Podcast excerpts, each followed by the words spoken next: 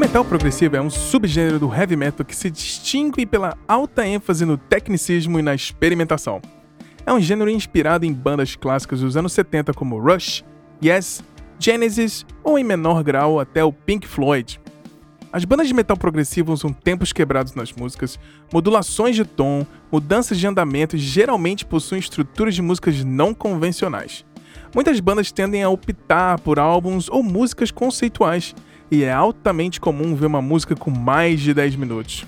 Todas essas experimentações e evoluções do subgênero dos anos seguintes fizeram com que as bandas até saíssem do gênero do rock, soando como música clássica, funk e até mesmo jazz.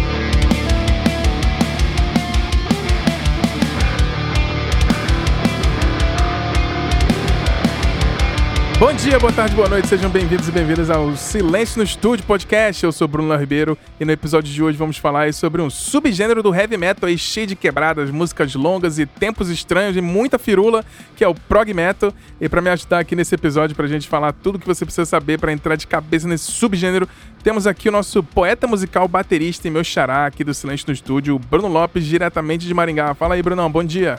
Bom dia, boa tarde, boa noite, Bruno Léo, amigos do Silêncio no Estúdio. Pois é, vamos falar aí de é, um gênero que mais é mais, né? É. Aqui Não menos é, é, quase proibido. É, menos é, menos é proibido, mais é mais. Menos é proibido, né? Tanto que a gente vai ver que depois, né, que o, o o que acabou com o nosso querido prog metal foi o menos do, do nosso querido punk, né? Que veio tirando é. tudo que tinha demais, eles foram tirando e, começaram a fazer menos. Exatamente. É, todo mundo cansou, falou assim: ah, vamos estar grunge aí, que esse negócio é muito complexo. muita coisa na minha cabeça. É, muita coisa. É muito bom. Seja bem-vindo aí. Mas é bom demais. Bom demais. A gente que é fã de gênero, principalmente algumas bandas específicas, a gente vai falar que hoje a gente vai, então, destrinchar aí os influências, o que, que vem desse gênero, as bandas atuais, vários sub gêneros dentro desse próprio gênero. Que antes de a gente seguir para o episódio, então, se você está aqui ouvindo a gente pela primeira vez e chegou aqui por curiosidade, quer conhecer um pouco mais do nosso trabalho, é só nos acompanhar no silencionostudio.com.br ou interagir com a gente nas nonossas redes sociais, no Instagram e no Twitter, no arroba Silêncio Podcast.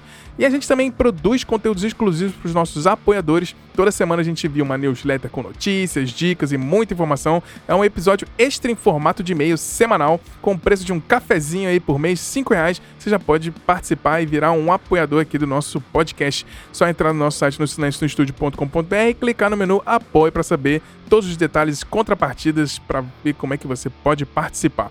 Então, vamos seguir aqui. Diferente do tamanho das músicas do prog metal aí, que são enormes, a gente vai parar de enrolar e a gente segue então aqui para o nosso episódio de informação e dicas de bandas super variadas desse gênero que muita gente ama e muita gente não consegue entender. Fiquem ligados que a gente volta já já. Valeu!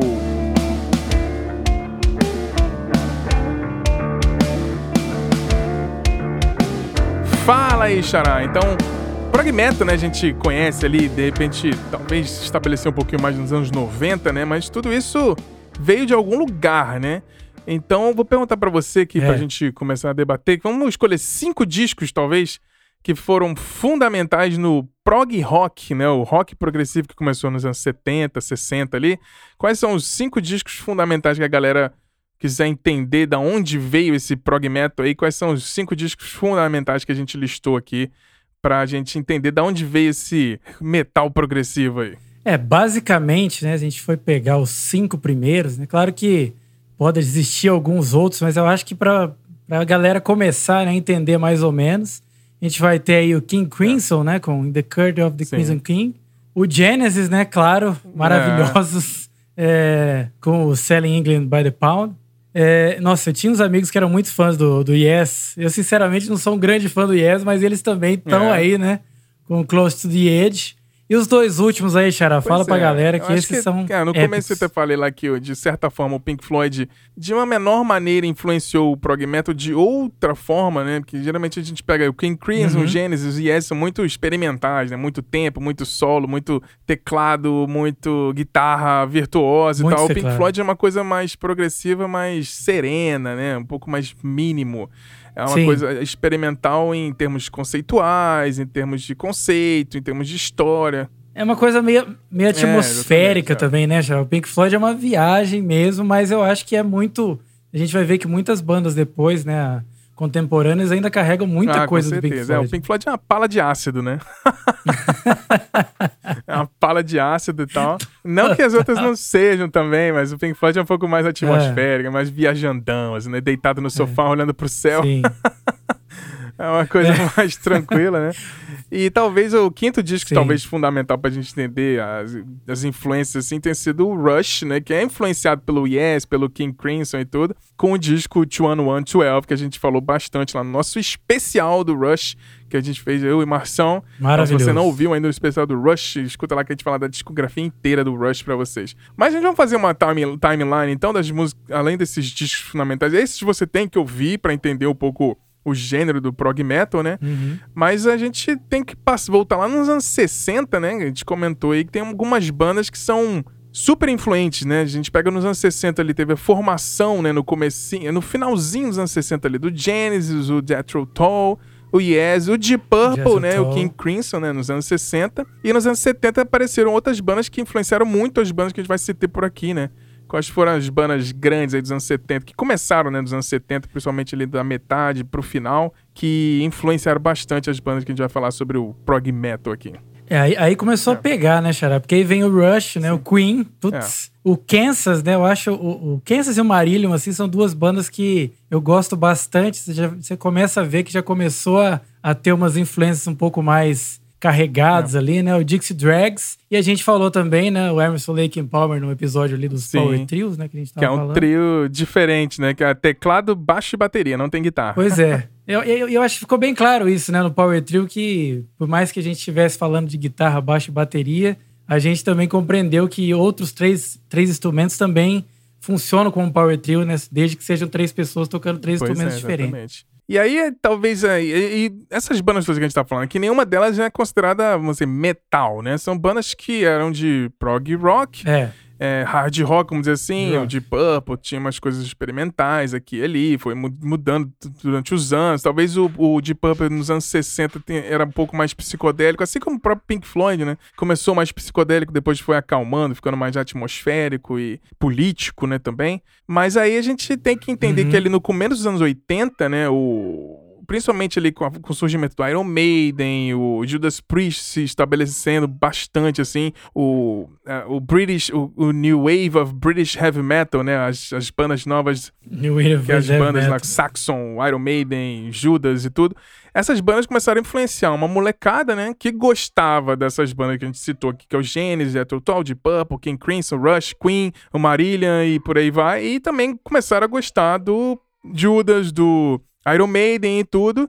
E ali no começo, então no, no final dos anos 80 ali, é, anos 90, talvez a primeira banda que fez estabelecer que talvez criou, não criou o gênero, mas assim, estabeleceu essa mistura do prog rock com o heavy metal, assim, tradicional da época, foi o Queen's Reich, né? Com- e o Fates Warning, Sim. talvez tenha sido as duas primeiras ali, que juntaram então esse heavy metal tradicional, inspirado ali na Inglaterra e tudo que a gente falou, e foram virando um pouco mais progressivos, né? O Queen's Reich talvez ele tenha começado de uma maneira mais heavy metal tradicional, e ali com o, o lançamento do impressionante Operation Mindcrime, e ali nos Queen's Reich, Meu eles Deus. basicamente estabeleceram o que a gente entende como prog metal. Vamos dizer assim, a gente tá. É um. É um uma afirmação talvez polêmica, mas talvez o Operation Mindcrime tenha sido o primeiro disco de prog metal de verdade. né? Primeiro. O que, que você acha do Operation Mindcrime? Eu acho que sim, eu acho que sim. E você vê que até hoje ele é, ele é citado tanto no,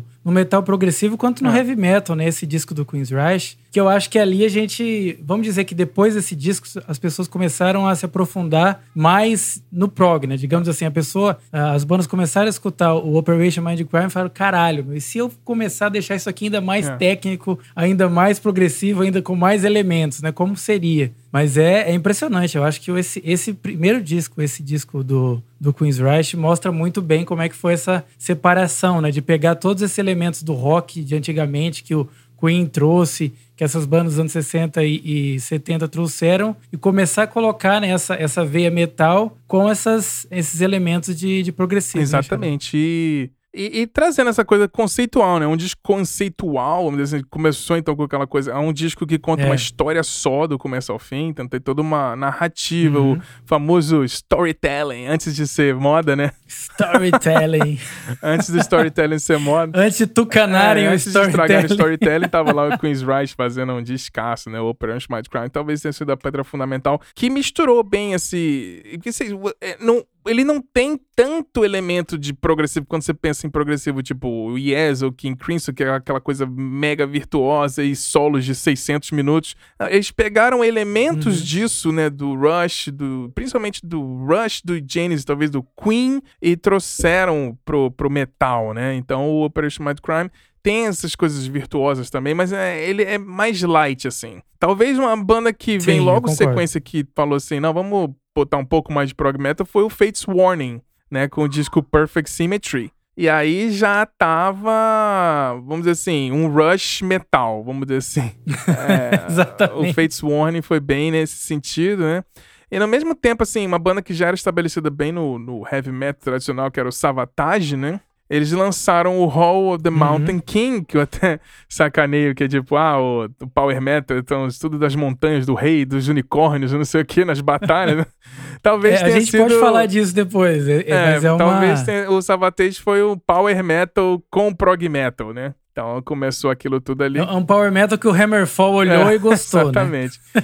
Mas aí, no final dos anos 80 ali, uma banda começou, né? Que você é fãzaço e eu também. E em 92, eles lançaram Nossa, um disco fundamental, talvez, para estabelecer o gênero.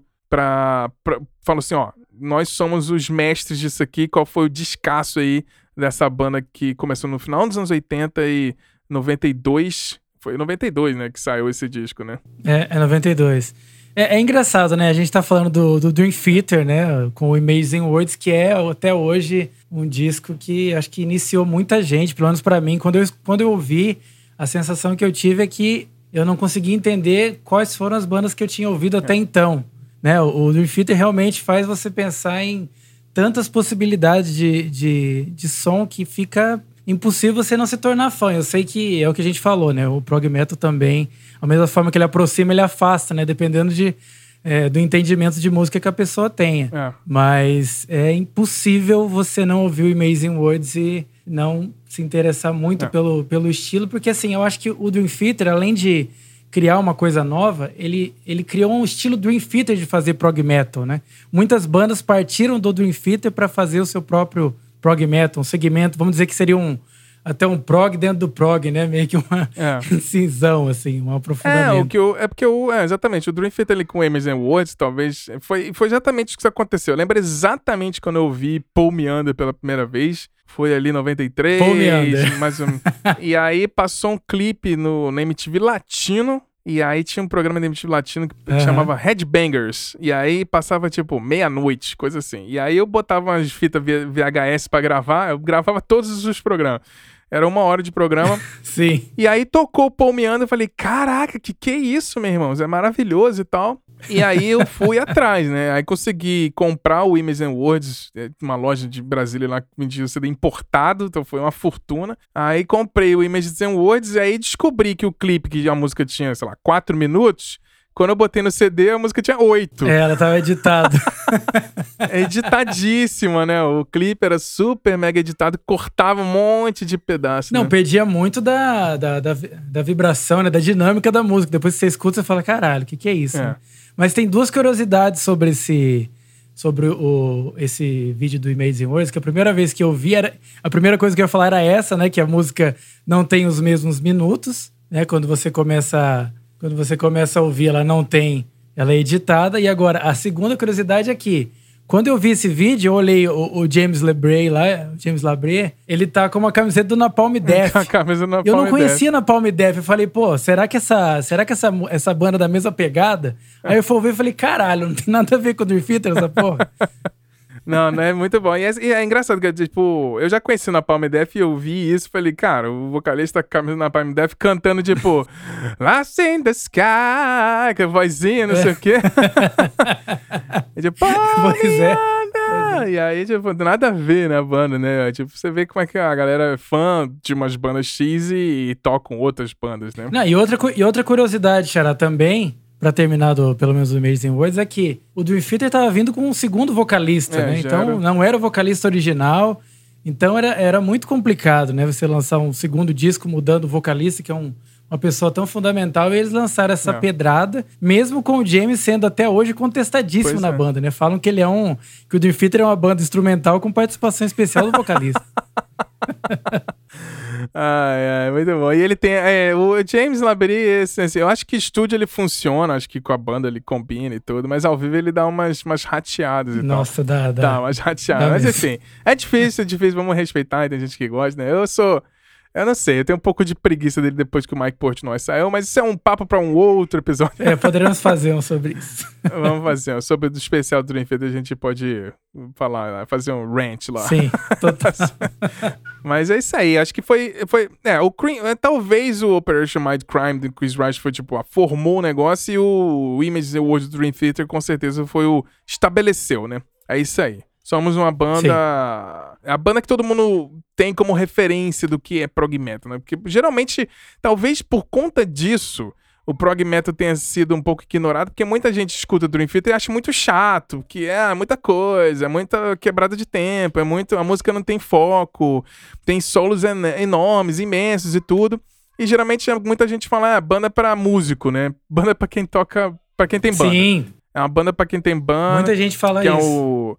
Você vê no show do Dream Theater, todo mundo fica meio que parado, assim, tipo, quer ficar na frente de John Petrucci pra ver se ele vai errar os solos, não sei o quê. Tem uns caras meio psicopatas, assim. Fã é. Fã, o fã tem que acabar, né? O fã O tem fã, que acabar. o fã estraga qualquer É. banda boa. O fã, no geral, tem que acabar. Então, assim, mas o. É, o Dream Theater, com certeza, que o Image World estabeleceu ali, falou assim: não, agora a gente toma conta dessa porra aqui. Nessa época que o Image World é. apareceu um pouco e o Dream Theater, vamos dizer assim, explodiu, né? É, o Queen's Rush já tinha parado de fazer prog metal e virou uma banda de heavy metal tradicional, vamos dizer assim, né? Foi o, o- talvez o Uhum. Operation Mad Crime. Eles tiveram um pico do prog metal ali, depois eles foram fazendo uma coisa mais acessível, americana, mais um monte de baladinha. Principalmente ali por causa do grunge, né? E aí então eles deram uma farofada em algumas coisas, assim. Então o Queen's Rush é uma banda meio. É lá, a banda muda demais, né? Eles foram, eles foram flutuando por vários estilos e gêneros e tal, e nunca conseguiram ser gigantes em nenhuma delas, né? Talvez mais importante. Não, e briga, brigas também é, de o vocalistas, Tate né? lá, o pessoal com o cara sai, né? fica falando mal. É, mas carrega a banda até É. hoje, né? Toca as músicas, É, enfim. tem- agora eles estão com outro É, é, vocalista. eu acho que o Queen's Rush também, né? É, sim.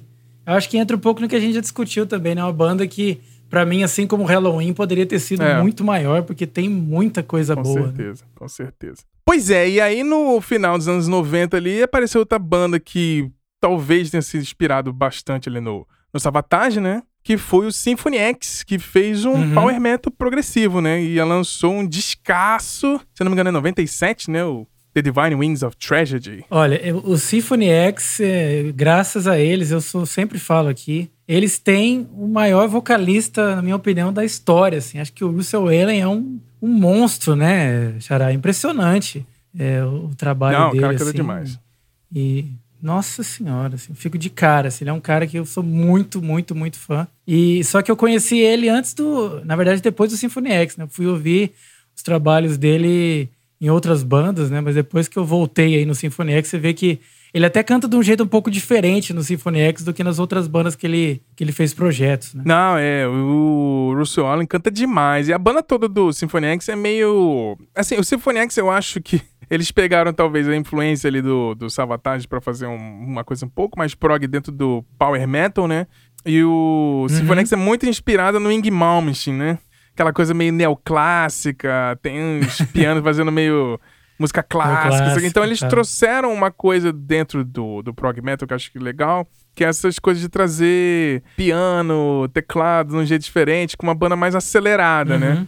Eles têm a virtuosidade, mas as músicas têm uma estrutura mais, vamos dizer assim, tradicionais, né? Que é o refrão, é verso, refrão, verso, refrão, Aham. e aí tem uma ponte, solo, refrão, refrão. E mas assim, com músicos muito Mas virtuosos. bastante virtuosos, né? Pois é. Então ele estabeleceu ali nos anos 90, então a gente vai dizer que então começou ali com o Queen's talvez fazendo um metal mais progressivo, então teve Fates Warning também muito importante, Savatage, o Dream Theater com Imagine World, com certeza estabeleceu a porra toda, e o Symphony X com Divine Wings of Treasure. Uhum. Mas aí, nos anos 90 ali, seguindo, né, ah, no, anos 90, anos 2000, o, o que eu acho interessante no prog metal, pra galera talvez nesse episódio tirar um, talvez algum preconceito, vamos dizer, com prog metal, que prog metal não é só Dream Theater, não é só aquelas firulas e é, virtuosidades e solos infinitos e músicas infinitas. Eu acho que nos anos 90 ali, e os anos 2000 estabeleceram uma coisa no prog metal que é, o prog metal ele não existe um padrão. Ele é um. O prog metal, uhum. ele é igual o rock progressivo. Você. O Pink Floyd é rock progressivo, mas é diferente do Yes, que é diferente do, do Genesis, que é diferente do Rush, Cada um tem uma, uma, uma, coisa, não existe uma regrinha, não existe. É um movimento, vamos dizer assim, a, a gente botar tudo por debaixo daquilo, como se fosse um, uma fundação de tudo, mas as bandas, elas vão mudando. Elas, é, esse é o grande conceito do progressivo, é tipo, experimentar, o que, que a gente pode fazer diferente. Sim. A gente pode misturar, né? Porque eu acho que o progressivo é bem isso. É a liberdade de se misturar várias coisas. Você fazer um metal alternativo, é você fazer um, um metal space ambiental, você fazer um metal extremo, você fazer um metal jazz, fazer um metal de tudo que é jeito, tudo tá dentro uhum. desse progressivo, assim. Então, acho que nos anos 90, 2000 ali, muitas bandas, então, foram evoluindo e elas já começaram como metal progressivos sem ser influenciados pelos metal, metal tradicional da, do Iron Maiden e tal. Então, Metallica já estava estabelecido, então muita coisa do metal já tinha expandido com thrash metal, death metal, e o, o grunge já estava estabelecido, o rock alternativo também. Então, essas bandas de, vamos dizer assim, que a gente considera como prog metal, e, e eu acho que a gente pode citar aqui algumas que foram talvez os expoentes de cada é, vamos dizer assim, subgênero do subgênero, né? É, é o que a gente é. falou, né, Xará? E acho que você falou uma coisa muito importante, porque o que que faz essas bandas que a gente vai citar agora tão, tão diferentes das outras é o seguinte, porque eles já consumiam, teoricamente, o estilo prog metal, então eles já tinham um estilo formado é. diferente né, das outras bandas que pegaram o Iron Maiden, ou pegaram bandas de outros estilos para criar o, o, estilo, né? Então eu acho que é uma coisa mais difícil você criar uma identidade dentro de uma coisa que teoricamente não existia. Agora, para essa galera de agora, né, que a gente vai falar aqui, eles já talvez começaram ouvindo isso, então eles tiveram uma riqueza maior ainda de, de influências, né? E aí a, a competência deles é, é ainda mais evidente, porque apesar de toda essa informação, eles conseguiram fazer um estilo dentro do é, estilo que a gente estava falando, né? Que eu acho que é o mais que eu acho que é o mais difícil. Porque, por exemplo, uma coisa que você falou que é interessante a gente destacar bastante é que é, dentro do prog metal, você, você vai. Uma coisa que é muito latente, por exemplo, o primeiro disco de uma banda, você pegar o primeiro disco e depois pegar o disco é. mais recente, você vai ver que totalmente é uma coisa totalmente, totalmente, diferente. Todas essas bandas. É, é, um estilo que nos outros, né, né, Xara, que às vezes é meio purista, por exemplo, a galera que gosta de de si. Você pegar o primeiro é. disco e o último disco, é, não vai ter nada Slayer. diferente. É, é a mesma o mesmo disco há 30 anos. O Slayer, sim. O Metallica, sim. em muitos momentos também, né? A gente não tem uma, uma variação muito grande, até porque tem certos fãs que é. se incomodam, né? Agora, no prog é diferente. Se o cara traz um disco muito parecido, ele já fica um pouco incomodado. É, né? galera, pô, o cara fez um disco de novo. Eu quero uma coisa nova. eu quero uma parada diferente. É, pô, o que, que é, é, isso? Exatamente. Essa é a progressão. É, os caras estudaram 20 anos na, na Bentley lá pra fazer o quê? Pra fazer o mesmo é, disco. Exatamente. Esse, é, isso é ser progressivo, né? Você evoluir, testar outras coisas e experimentar. Né? Exatamente. Né? Às vezes exatamente. você. A, a, banda evolui, tipo, ah, os caras vão tocando mais rápido, a banda vai ficando mais rápido. Às vezes os caras estão gostando de jazz e começa a ficar uhum. mais jazz e não sei o quê. Mas a gente que. Vamos listar algumas bandas que talvez tenham sido os expoentes de cada subgênero desse prog metal aqui. E eu vou começar falando do, do Tool. Fala né? aí, Xará. O Tool que às vezes é metal, às vezes nem é metal, a galera considera um metal alternativo, uhum. né? Um prog, um prog metal alternativo, que é uma banda que basicamente faz um um rock bem pesado, assim, que pode estar ali no limite do metal, e eles fazem uma coisa progressiva com quebradas de tempo, tempos totalmente tortos, assim, de tipo, contagem de tempos esquisitas e tudo. Uhum. E talvez ali, quando eles já apareceram, foram achando a própria voz, mas com certeza o Tool influenciou muitas bandas, assim, Muito. que criou essa, essa, nova, essa outra ramificação dentro do prog metal ali, que o Tool virou uma ciência própria, assim. É uma banda que tem gente que tenta imitar o que o Tool faz, mas não consegue. Eles são muito únicos, assim. E é aquela banda que você, ou você uhum. conhece e ama de paixão, tipo eu, ou você, tipo, ah, não tenho roupa para isso e não entendo. Mas outra coisa que você pode falar do Tu também, Xará, e, e também uma coisa que permeia um pouco do, das outras bandas, é que no prog metal, né, a gente também tem um trabalho muito bacana em relação à capa de disco, Sim. né? A, a, maneira de apresentar, que a gente falou das histórias, né? É. E, e às vezes as pessoas ficam um pouco assustadas, até videoclipes, né? Tem uns videoclipes do Tool que às vezes a pessoa assiste ela fica meio. É. o vídeo é meio perturbador, que é uns bonequinhos que vão se formando com umas linhas é. e tal. Então é meio, né? A pessoa às vezes, é, quando ela vai entrar em contato. Ela... Aí, assim, ah, o que é mais é. legal é que o Adam Jones, que é o guitarrista da banda, ele trabalhou como maquiador e fazendo é, efeitos práticos de cinema, né? E ele fazia maquiagem, ah, ele sim. trabalhou no Exterminador do Futuro 2, está não foi filminho trash, ele, fazia, ele trabalhou no Alien, trabalhou as coisas foda, assim. E ele, ele que fazia os stop motions, assim, dos clipes do Eu achava do muito tour. foda, São muito, muito bem, bem, feitos, muito uma coisa meio, meio escatológico, né? É. É, é, tem até uns clipes deles que foram até censurados e tal, porque achavam que era meio perturbador demais e tudo. Mas o Tool é bem isso, é uma, uma coisa meio escatológica de, de quebradas de tempo, assim. Mas eles não conseguem, eles mesmos eles não gostam de se definir como nada, mas eu acho que a gente, como fã, a gente bota. É prog metal, é prog metal. É prog, é prog bastante prog. É bastante prog, é bastante prog. É É, outra banda que eu sou muito fã também, que talvez tenha sido. Começou ali com eles bem molequinho no final dos anos 90, ali, 90 e pouco, eles lançaram já os seus primeiros discos e criou um movimento de metal progressivo europeu, né? Que foi o Pain of Salvation da Suécia, né? Sim. É uma, é uma bandaça de, de que eu acho que criou outro estilo que veio muitas bandas seguindo assim, o Pain of Salvation bem depois foi se estabelecendo na Europa, ali na Suécia e tudo. E falando em Suécia, tem o Opeth, né? Olha, essa. É o, é, misturou um classic prog rock com death metal, né? então, Chara, eu, eu, sempre falo isso do Opeth, né? É uma banda que eu conheci ouvindo uma música chamada Burden, Sim. que é uma das poucas, né, que o, que o nosso querido. Como é que é o nome do vocalista? Michael Oakenfeld. né, que ele canta, porque o Opeth, ele tem momentos que ele canta gutural, momentos que ele canta limpo, né? Sim. E ele tem uma voz linda, então é impressionante como ele. Agora eles estão cantando mais assim, né? É. Até numa pegada meio setentista, né? Desse último disco. Sim. Mas é uma banda brutal, assim, é. impressionante. Uma banda que você vai ouvir, é, independente se você gostar de vocal gutural ou não, a, a, maneira de construção de música deles é muito rica, né? É. É uma progressão, a música começa de um jeito e termina de outro, assim, é muito louco. Sim. Quando você vê, você tá, no, você tá numa jornada, assim, você nem lembra como é que começou a música, é sempre uma, uma grande jornada, assim. Eu acho o Opeth impecável, perfeito, sem defeitos. Impecável. E... Impecável. É, mas eu prefiro o Opeth com um vocal mais death metal, assim. É, então, é a gente...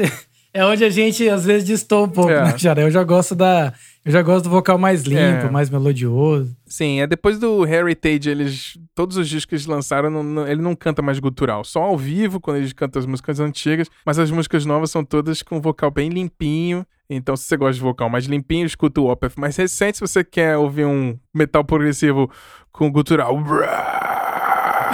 Aí você escuta as coisas mais antigas. Mas com certeza, Sim. talvez o disco então, a obra-prima dele seja o Blackwater Park, que é sensacional, maravilhoso. Eu amo de paixão. Maravilhoso. É outra banda que criou outro, outra ramificação que é sensacional, é o Porcupine Tree, né? Também da Inglaterra, com o Steve Wilson, que é o vocalista, produtor, idealizador, mestre, mente por trás de tudo, produz, mixa, faz a porra toda. Ele. Bate escanteio, cabeceio. É, exatamente produz outras bandas, né? Que a gente tá até comentando aqui, ele produz outras bandas e mixa outras bandas. É, o Porcupine Tree é um, vamos dizer assim, é um, se o Pink Floyd não tivesse acabado e começasse a tocar metal, seria o Porcupine Tree, vamos dizer assim. É uma, é uma banda mais space, mais ambiente, mais triste em alguns momentos, mais leve, não tem tanta virtuosidade, é, quebradas de progressão, mas nas levadas, né? Que o nosso querido baterista lá, o, Garvin Harrison, né? Que tipo, é foda, né? Que a gente até comentou no episódio do, dos bateristas incríveis lá. Foda. É, é, é uma banda que quebra, que brinca nas quebradas, mas é uma banda um pouco mais fácil de, de ouvir, assim, um pouco mais acessível. Eu conheço muita gente que não gosta de prog metal, mas gosta de Porcupine Tree. E é impressionante. Ah, eu lembro uma, uma entrevista do Mike Portnoy que perguntaram para ele, não lembro exatamente se foi quando eles lançaram o Train of Twelve lá, mas ah. é perguntaram o que, que ele estava ouvindo. Ele falou: a banda que eu mais tenho ouvido ultimamente é o Porcupine Tree. Eu lembro que quando ele deu essa declaração, eu fui lá escutar, né? E é legal ah. é, você ver que quando um membro de uma banda fala que tá ouvindo uma, uma banda, uma música, às vezes a gente tem aquela sensação de imaginar que ele tá ouvindo uma, uma banda que tem o mesmo estilo que o dele, né? É. E você vê que é uma, não é uma coisa tão Dream Theater assim, mas você vê que se você ouviu o Dream Theater, algumas coisas tem um pouco de influência, algumas passagens do Porcupine Tree também, né? Tem, tem. Tem sim. Pois é. E aí, outra que pegou, talvez, uma banda que começou lá em Atlanta e tal, pegou um pouco mais de King Crimson, uma coisa meio mais suja, mais stoner dos anos 70 assim, que é considerado prog rock ou prog metal, misturando com stone rock, é o Mastodon, né? Que é uma banda que é progressiva. Brilhante. Brilhante, mas não é aquele progressivo, vamos dizer, clichê, virtuosidade. Os caras não ficam fazendo solo, é mais, tipo, na, na progressão da própria música, assim, da, das, uhum. da, das transições de, de verso pro refrão. É uma banda que trabalha muito bem isso, assim, mas é uma banda super acessível, vamos dizer assim, com algumas músicas que são até fáceis, radiofônicas de ouvir, mas foi levando para um outro, uma ramificação diferente dentro do prog rock ali, que é o Mastodon, né? Eu acho o Mastodon É, eles também têm outro ponto, né, Xará? Porque é, muitos, é, muitos vocalistas dentro da própria banda, né? É. Então, às vezes, você escuta uma música e fala, pô, mas a outra voz é diferente. É. Eu lembro que eu ouvi muito aquele, um dos últimos discos deles que tem uma música que chama High Road, que é ótima, sabe? Assim, eu acho bem é bem acessível, como você falou, assim, não é um, não é um prog tão. Algumas coisas são complexas, é. assim, porque o baterista é sensacional. Cara, aquele cara né? é foda, então, toca pra cacete. É, ele é foda e ele ainda canta também. É. Mas é, é, eu acho que a gente vai também falar um pouco sobre isso, que é um pouco de dosagem, né? É. Às vezes o prog, ele pode ser mais acessível e a, e a gente ter essa virtuosidade talvez nas melodias é. ou na construção da, da harmonia da música, né? Não é só em, em quantos tempos você consegue fazer um double bass é, ali de, de, bumbo. Né? Você não precisa ser um Kiko Loureiro o tempo inteiro. É, exatamente. É saber o, a hora de, de parar ali, né? Tipo... É. Exatamente. É outra banda que talvez tenha moldado também o prog metal de uma outra maneira, misturando death metal, foi o Gojira, que é uma banda que eu adoro, banda da França, né? Que é sensacional. E eles são um prog metal que, sim, eles usam elementos do, do, metal progressivo dentro do death metal que eles fazem e eles evoluem mais, muitos. Se você ouvir o primeiro disco do Gojira, parece Morbid Angel. Uhum. E o disco mais recente, o Joe do Plantier tá cantando limpo em muitas partes das músicas e as músicas são muito mais carregadas emocionalmente, assim. Uhum. E é uma banda que a gente tem que bater palmas de pé, porque é uma banda que fala sobre conservar o planeta, falar, eles participam de ONGs para salvar as baleias e tudo. Com certeza é uma banda que tá falando sobre coisas importantíssimas de sustentabilidade. Tão, tão atual, né? E o Gojira tá é. tá falando sobre vamos salvar o planeta, o que a gente pode fazer para melhorar e nossos filhos terem um planeta melhor. Então, assim, o Gojira, então, é uma bandaça e tal. Outra banda que talvez também que é muito importante para estabelecer outro, outra ramificação do, do prog metal é o Meshuga. O Meshuga, né, que misturou o metal extremo, né, bem porrada, com jazz. Então, assim, imagine uma banda de death metal muito porrada misturando com jazz, assim, com tempos de jazz e tudo. Então foi o Meshuga que começou Meu, com essas é... coisas de botar guitarra de sete cordas, guitarra com oito cordas. A, a, guitarra soa como se fosse uma mola, né? Vai de peão, peão, peão, peão.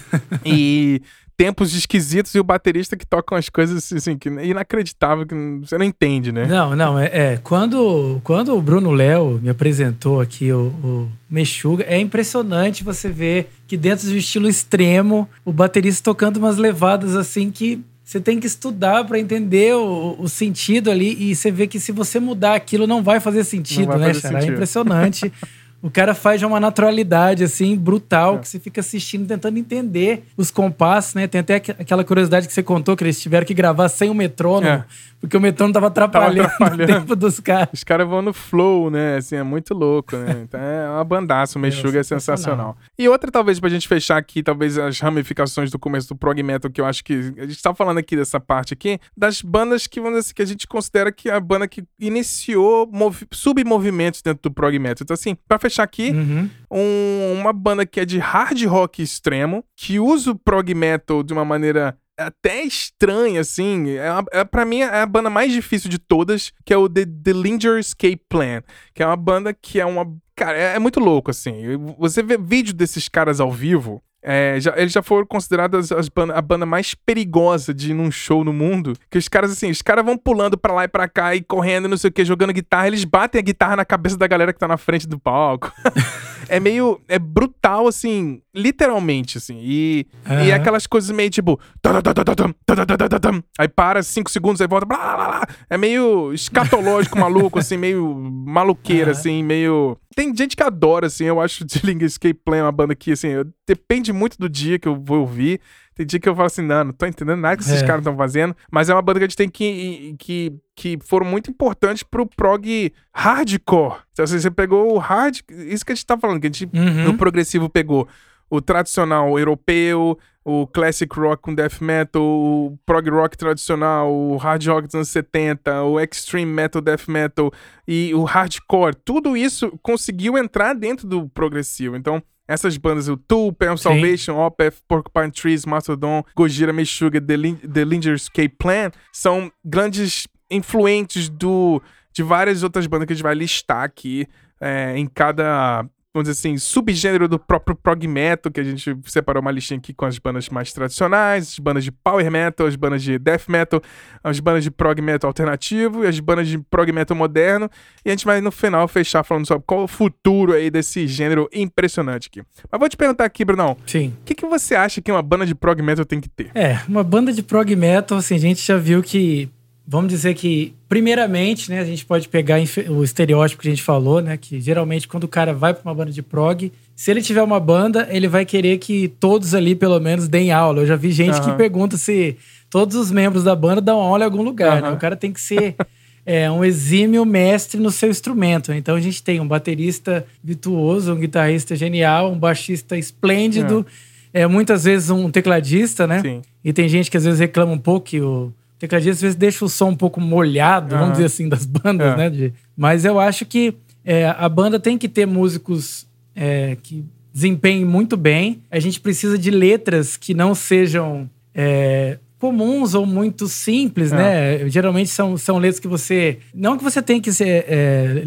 sei lá, assistir quatro filmes e ler 20 livros para entender o disco. Uhum. Mas é, é um disco que você começa de um jeito e sai de outro, né? É. Eu acho que é uma experiência que o prog te dá, assim. Você tem, não só nas viagens musicais, mas a letra, a temática.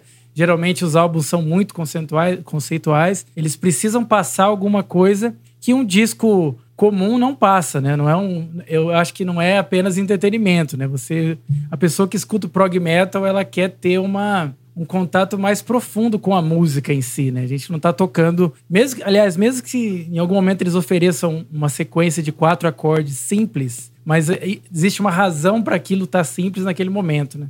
Acho que o prog faz isso. Até quando o simples aparece, ele tem um motivo, né? Tem uma razão para que aquilo esteja, porque existe um contexto muito maior em que todas as coisas se conectam. A gente tem fãs que às vezes, se tem uma ponta um pouco solta, o cara vai lá no site do cara ou no Instagram do cara e pergunta: Meu, isso aqui não fez sentido. Sabe? Então é.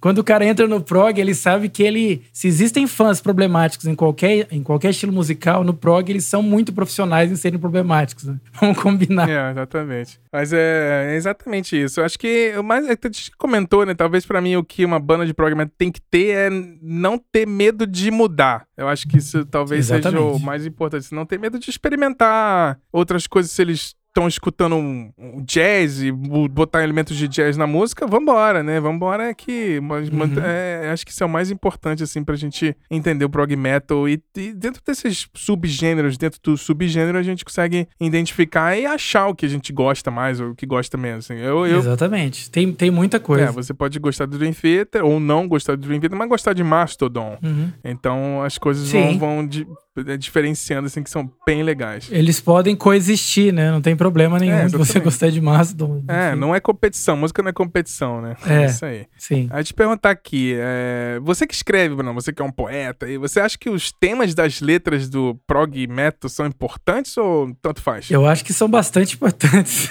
A letra ali, é, eu acho que tem muito a ver, né? Eu acho que carrega, não é só... Senão vira, né, aquele um monte de gente tocando super difícil e o cara falando umas coisas que não tem, não tem muita, muita ligação, né? É. E a gente vai ver também no prog que dependendo de como a banda é, tem estrutura ou tem muita capacidade de produção para vídeo ou para outros materiais audiovisuais, até o, o próprio clipe, ele precisa também carregar essa essa linguagem, né? Que a gente já falou da capa. Você pode falar também mais da capa, né, Chirac? Você já fez trabalho sobre capa é. de discos, mas eu acho é. que a, a letra é fundamental, assim, para você conseguir amarrar realmente tudo aquilo que você está entregando musicalmente e passar aquilo de uma maneira lírica, né? De uma, de uma maneira de, de escrever, que a pessoa consiga abraçar aquele conceito que você está passando. Né? Esse eu acho que é o mais difícil de tudo. É, com certeza. E aí, falando, já puxando... Mas esse... é importante sim.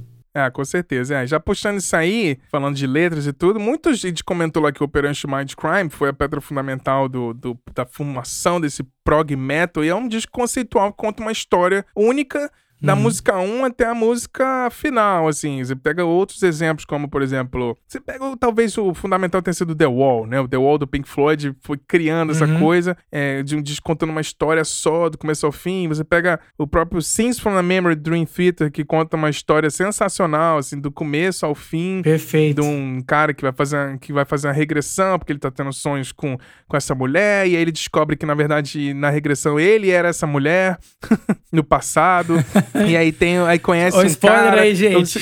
É, a história, o spoiler. Aí o cara, tipo, você é. lembra, né? Aí o cara, tipo, descobre que uhum. É, ela é apaixonada por um cara e o cara tem um irmão, e aí o irmão fica com ciúme, aí rola um tiroteio, o cara mata todo mundo, e no final rola um plot twist lá, uhum. sensacional, maravilhoso. Mas é isso. E, e você acha sensacional. que. Sensacional. É, você acha que. O, precisa ter.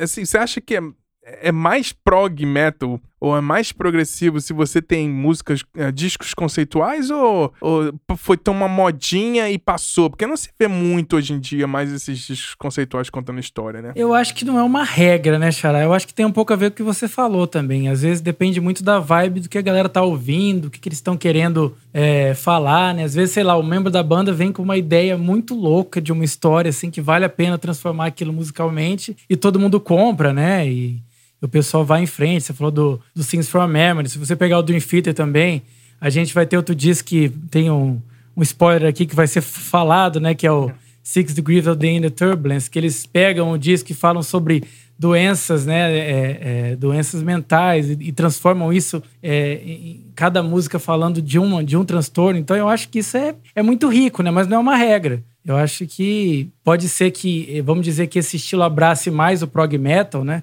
Mas se você pegar, por exemplo, o Green Day, quando eles fizeram o disco lá, Jesus of Suburbia, lá, que conta aquela. Foi, vamos dizer que foi o momento que o punk teve uma ópera punk, digamos assim. Eles uhum. pegaram o punk e criaram uma história, né? Então eu não sei se é uma exclusividade do prog, mas eu acho que, vamos dizer que é mais, é mais acessível dentro do estilo se acontecer uma, um disco conceitual, assim, que conta uma história do começo ao fim. Mas não é uma regra. É, pode crer. É, já continuando falando do Dream Theater aqui, que tinha fanboy aqui, é uma banda, né, que na verdade os caras eram, foram formados em Berklee College of Music, né, que é lá em Boston, que é uma, escola que, assim, uhum. vai a galera tocar jazz, né, foram uns caras bem fodas lá pra fazer Não. super bandas, os caras tocam violino, saxofone, não sei o que, baixo acústico. E aí foram esses três camaradas lá que gostavam de Metallica, Iron Maiden e Queen, que é o John Mayung, né, que tem a mesma cara há 30 anos, ele parece que tem 16 anos ainda. Não envelhece. o pois John é. Petrucci na guitarra e o Mike Portnoy na bateria, então formou ele a, a pedra fundamental do Dream Theater ali. No comecinho, eles, ele, eles falam, né, que o eles eram muito estudados, foram. Eles pensaram assim, pô, eu gosto de tocar, eu quero estudar e eu quero aprender teoria, harmonia, essas coisas. E eles foram estudar no Berkeley, uhum. é, Berkeley, né, College of Music. E aí, enquanto as outras bandas estavam tocando lá, Miles Davis e não sei o que, eles estavam num estúdio tocando Metallica, Iron Maiden, Queen, etc e tal. Você acha que Exatamente. as bandas de prog metal, é, elas precisam ter esses músicos super é, estudados, saber de harmonia, ou dá para ser progressivo no feeling? Que, que você acha? Eu acho que dá para ser progressivo no feeling, sim. Mas é, é assim, é, tem que ter bastante feeling. É. mas é que. Não, mas sim, eu acho que, eu acho que é possível. Mas eu, eu, eu entendo que o prog, eu acho que faz as pessoas, é, vamos dizer, terem uma vontade de estudar mais música, né? E, e aqui eu acho que a gente tem que ter cuidado de deixar bem claro que não é, é, o progressivo não pode ser uma, uma desculpa para você ficar exibindo toda a sua técnica sem musicalidade, né? Porque senão você fica parecendo que você está assistindo uma aula, um, um, estu é, um, um cara fazendo um estudo ali na frente de um monte de pessoas. Exatamente. Então eu acho que o Dream Theater conseguiu fazer isso, né? Uhum. Eles conseguiram pegar. Porque eles têm uma veia muito metal, né? Principalmente o Mike Portnoy. Eu é. acho que é, quando você diz que às vezes alguns shows do Dream Theater as pessoas ficavam paradas na frente de cada membro que elas gostam, é, meio que julgando se eles vão uhum. errar ou não. Você vê que em vários momentos o Portnoy levantava e falava: gente, vamos lá, é. curte o show, cara. Isso aqui, antes de tudo, é rock and roll, né? E mesmo depois com a entrada do, do, do Mandini, né, que também estudou na Berklee Call of Music, todo mundo fala isso, é. que ele também fez parte disso daí, mas a gente vê que quando ele entra, isso é, é, uma, é uma coisa bem de fã, mas muita gente já comprovou essa teoria. A impressão que a gente teve é que saiu um humano e entrou um robô é. ali. E a gente, e eu acho que o Dream Theater, ele, por mais que tenha teoricamente alguns robozinhos tocando é. ali, tinha uma humanidade, né? Existia uma, um feeling ali que eu acho que é o que você falou eu acho que eles conseguiam pegar o progressivo, mas também com esse feeling, sabe? Com momentos de que, meu, isso aqui é rock and roll, isso aqui a gente tá, tá querendo mostrar que a gente é uma banda de rock em alguns momentos. então eu acho que essa virtuosidade que você diz, eu acho que ela existe, mas de uma maneira que contribua com a uhum. música, né? Não ser um exibicionismo. Sim. Pelo menos eu vejo dessa maneira. Sim. É, talvez o, o super virtuosismo seja o que as pessoas acham chato no progressivo, né? Uhum. Você pega, por exemplo, o próprio, o próprio Kodira, assim, são ótimos músicos, não, não tô julgando, assim. O, o, próprio Mastodon também são ótimos músicos, principalmente o baterista e tal. Mas não é. Eles não. Eles, eles sabem a hora de fazer alguma coisa sem se exibir, uhum. né? É tudo para música. Então acho que talvez o. Exatamente. O, apesar de eu amar de paixão o Images and Words, assim, eu acho, por exemplo, o Sins for the Memory ele é um disco que tem algumas músicas que tem aquela virtuosidade desnecessária, né? Mas a gente, como é fã, a gente aceita e gosta, né?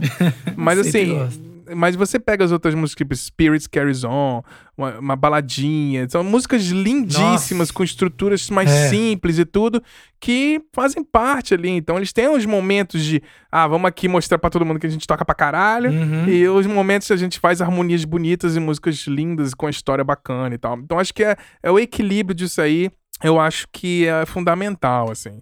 Mas vamos seguir aqui pra gente Exatamente. fechar pra galera, pra te dar umas dicas aqui, que a gente já falou sobre algumas bandas que iniciaram certos movimentos, submovimentos aí dentro do prog metal. A gente vai fazer uma lista aqui de algumas bandas desses subgêneros dentro do subgênero do prog metal que tem esses microgênios aí. Uhum.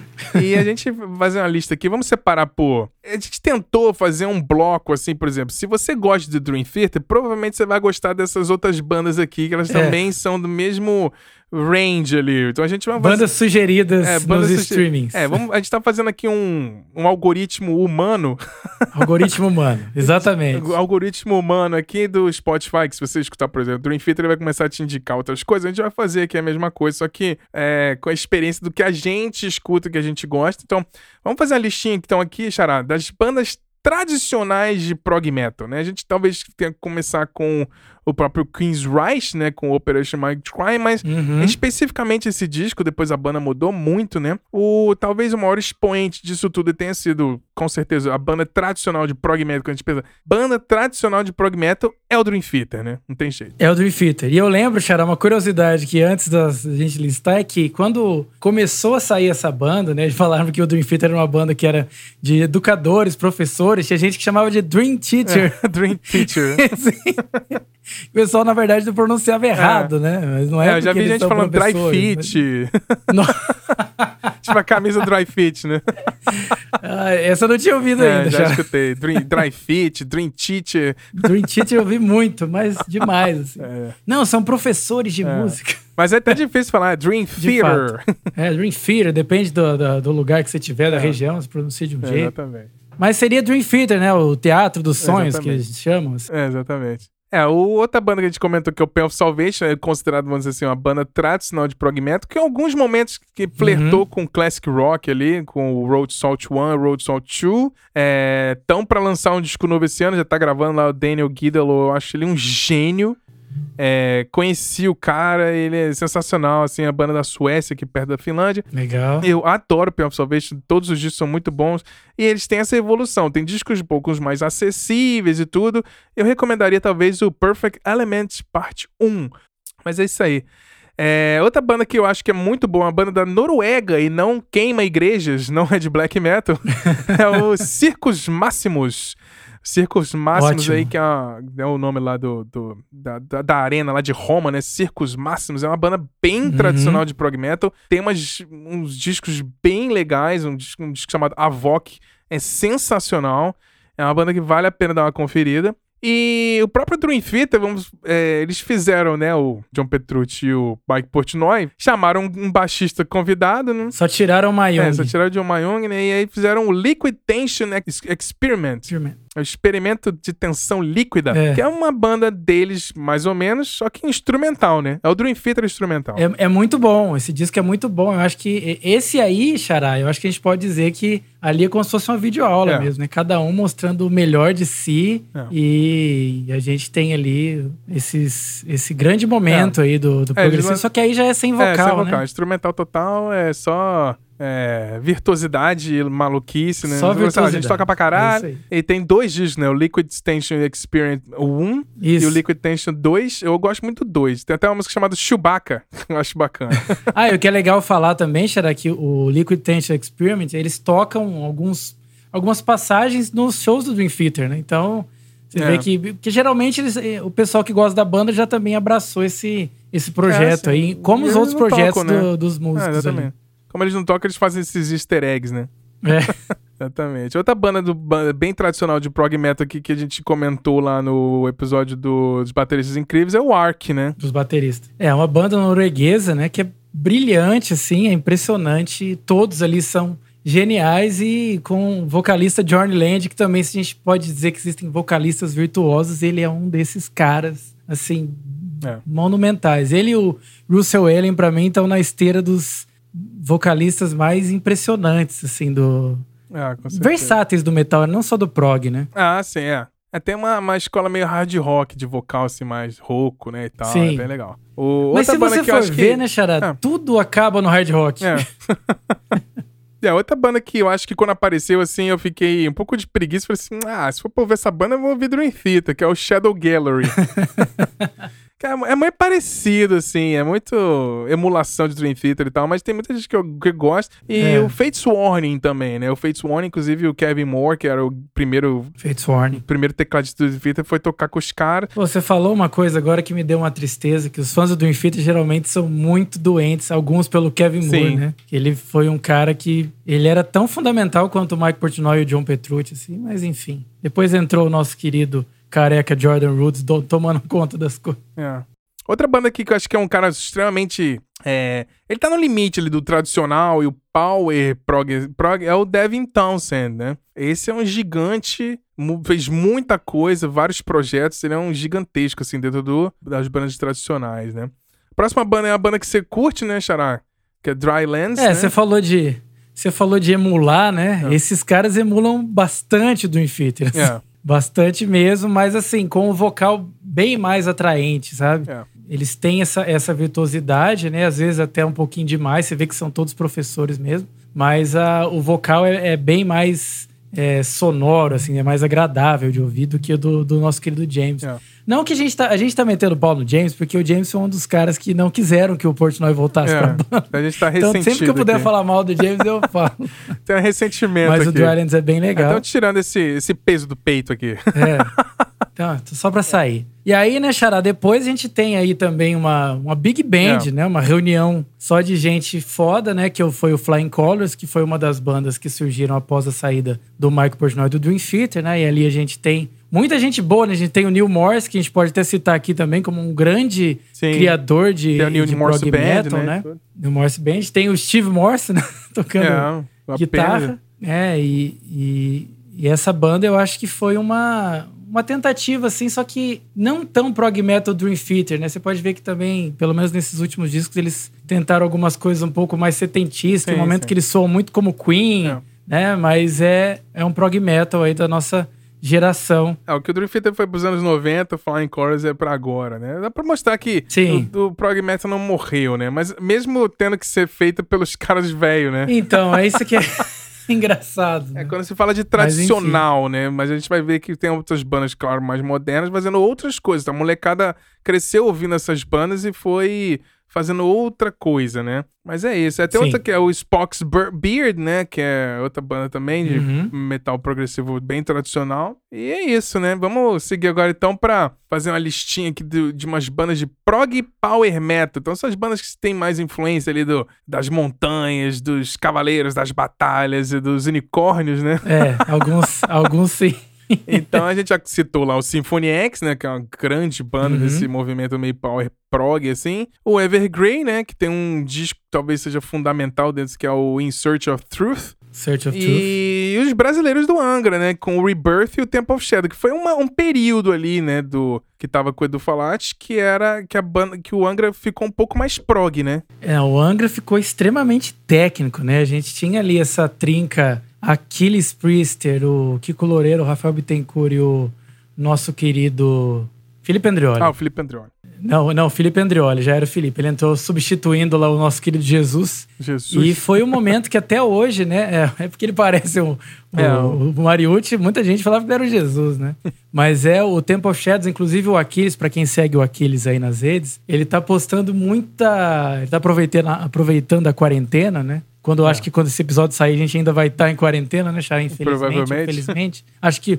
Acho que felizmente pela, pelas maneiras de, de redução de contágio, enfim. Mas o Aquiles está usando esse momento para postar muita coisa que ele tem lá. Então tem show, por exemplo, do, do Temple of Shadows, no Credit Card Hall, que foi um DVD que nunca saiu. E Aham. muita gente quer muito de volta essa formação do Hunger, né? Que foi o momento mais, de fato, técnico deles, né? Que eles foram realmente Aham. progressivos ao extremo e considerado por muitos um dos melhores discos de, de metal da, da história, né? Sim. O Temple of Shadows. né? Então é impressionante. Mas é, é, é bastante prog, viu, Xará? É. Tanto que se você pegar o contexto da história, né? Conta a história do Cavaleiro Templário. O Angra sempre teve muito de... O Rafael Bittencourt sempre prezou muito por histórias, né? Por storytelling, digamos assim. É. E o Temple of Shadows, ele é riquíssimo, né? Tem... Inclusive tem a participação do Milton Nascimento nesse disco, né? Que Aham. a gente olha uns, uns convidados assim que não são teoricamente da cena, né? Mas é maneiro. Mas eles conseguem fazer funcionar. É legal demais. É, legal é o demais. disco mais recente do Angra tem a Sandy, eu achei maneiro. A música mais legal do disco é a música Tem, da. Sandy, Sim, boa. É, o- é a Sandy e a, e a, a Alicia. a Alessa, né? A Alicia, né? Do, Black Widow's Web. É, do Arch Enemy, né? Isso. E, Muito e ela, e ela também canta. Ela também consegue cantar limpo, né? Se bem que ela tá cantando gutural nesse, mas ela É, também ela canta, canta limpo. os dois, mas no Arch Enemy, é pra ela é o rasgadão lá. Muito É. bom. Outra banda que eu acho que é um pouco. É, é, tá, é meio tradicional, mas eu acho que também tem um pouco mais de power prog, assim. É uma banda da Dinamarca que eu gosto muito, chama Nubis Gate. É Uma banda que meio que, tipo, gra- lançou alguns Uhum. discos e tem muito tempo que não lança. Então, são, você vê, são, são bandas de, tipo, a galera deve ser brother, lançaram uns discos e tal, mas aí deve ter um cara trabalha, é contador numa agência de publicidade, outro deve ser. o, tecladista deve tocar, tipo, ser gerente num banco, essas coisas meio país nórdico, assim.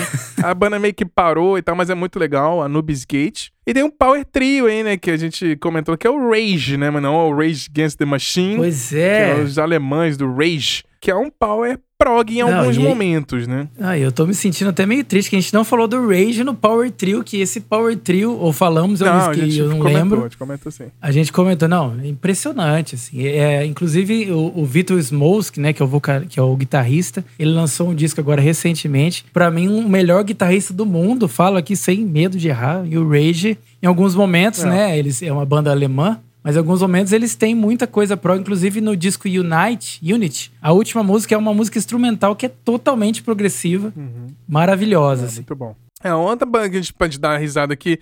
E o Dragon Force? Dragon Force, é power prog ou é power metal? Through the Fire and Flame. Olha, eu. Aquele japonês lá, eu vou falar pra você, viu? Quem joga Guitar Hero, tem um momento que aparece To the Fire and É. Flames e fala: Meu Deus do céu. É a banda de uma música só, né? Acho Eu que, acho- Eu, eu, é assim, eu acho que o Dragon Force, pra mim, eu falo, cara, esses caras não estão fazendo isso sério, não é possível. É que é muita. Porque é, é, é só, assim, é... é- só ser rápido, é só virtuosidade, é só muita nota. Eu acho chatão, assim. Desculpa aí quem curte, mas eu acho É- chatão. é- é- olha, eu, eu sei que tem fãs aí que vão procurar aqui a nossa sede pra atacar algumas coisas aí. Mas é, é o que você falou. É, Eu gosto muito dessa música, talvez pelo Guitar Hero, assim, mas você ouvindo o trabalho da banda, né? É. Os caras são bem plurais nesse sentido, mas eu não sei até que ponto que aquilo é o- uma coisa que trabalha com a É, música. não, não né? questiono a qualidade muitas do- notas, dos né? músicos e tal, mas acho que a música é demais. Eu acho que assim, eu já, eu já acho o Dream Theater em alguns momentos demais, assim. Imagina o, o Dragon Force, acho que é demais, né? Mas vamos seguir. É, e o ali Halloween? o Halloween tem é momentos de prog, prog metal ou eles são power metal, sempre foram power metal? Ó, você sabe acha? que saiu uma entrevista recente aí que o- os membros da banda falam um pouco sobre esse rótulo de. E não era nem é, de power metal, né? Quando foi isso, foram perguntados, né? E o, e o Ken Hansen até falou: olha, a gente. Ele, ele deu um pouco de exemplo que a gente tá falando. Ele falou: olha, se vocês pegarem, por exemplo, a música Halloween, Sim. pô, ali tem várias coisas acontecendo. não é um power metal, é uma. também, É uma tem 13 Keeper of the Seven minutos. Keys, né? Tem a influência Então, de, acho de que- talvez ali da época do, do- Eles botarem elementos de progressivo, assim, algumas músicas, né? Mas eu acho que o Halloween é, é power Sim. metal, não tem jeito. É, no geral é uma coisa mais, mais é, direta, assim, né? Acompanha uma, um, um- um- um estilo de, produ- de composição de música, é uma, é uma linha mais, mais reta, É. assim, né? Mas existem muitos momentos que eles são progressivos, sim. Vamos dizer, nesse momento que a gente conta, a gente falou de álbuns temáticos, né? Que contam histórias e em algum momento, quando muda muito de... é, a, a música tem várias atmosferas, né? A gente pode dizer que o Halloween tem umas pitadinhas de prog metal, sim. Tem, tem, tem, tem sim. Mas é isso. Então, você pode algumas bandas do Power Prog Metal aí. Você gosta de galera que fala de batalhas de reis e unicórnios e não sei o quê. É isso aí, é o Prog Power Metal. É, uma dúvida, É, Xará, também. Já que você falou pra gente matar esse assunto. Se a gente tá discutindo sobre Halloween, vou falar aqui de uma banda que você não gosta muito, porque eles são pessoas que acordam ligando pro rei, perguntando como é que tá as armaduras, vão levar a espada pra afiar. É. Por exemplo, se você pegar o Rhapsody, né, que hoje é Rhapsody of Fire, Ah. eles, eles são banda. É, é um estilo de banda que é apenas história, né? Todos É. os discos são histórias. E em alguns momentos, pela virtuosidade, a gente pode dizer que seria um, um prog, sei lá, é, medial, medieval rock em alguns momentos. Porque é muito double bass, tem muita sinfonia. É, mas, E, e às vezes a gente vê esses elementos dentro do prog, né? é, mas eu acho que não tem progressão, assim. Pra mim é, é aquilo ali. Eles não evoluem, né? Eu acho que é mais Pra isso, você é assim. regressão, Xará. É, Fala a verdade. É... é estagnação, eles não saem do lugar. Ah. Eles estão lançando o mesmo disco há 30 anos já, É. então, assim. É, não sei. Pois é, cara. É, Vamos dizer que o Rhapsody é o HDC do, do medieval, medieval rock. Então é o mesmo disco. Do metal medieval, é isso aí. É, agora Pois já é. segui pra umas bandas que a gente já sentou lá, que são bandas de metal prog, death metal ou, ou extreme, né? A gente já comentou, né? Que é o Opeth, o Meshuggah, Gojira, o The, The Lingers Uhum. Cage Plan.